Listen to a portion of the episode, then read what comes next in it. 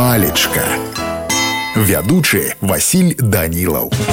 Прывітанне ўсім. Сябры сёння з вами разбярэм слова пакой слоўнік дае наступнае тлумачэнне. Па-першае асобнае памяшканне для жылля ў кватэры доме адгароджаныя сценамі і перагародкамі. Напрыклад кватэра з трох пакояў.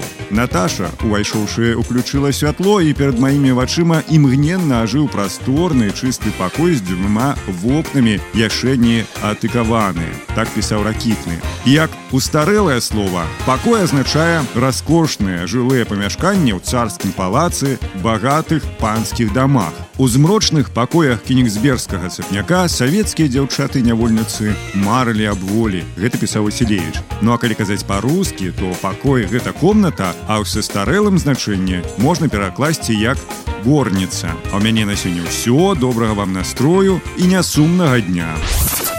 Палечка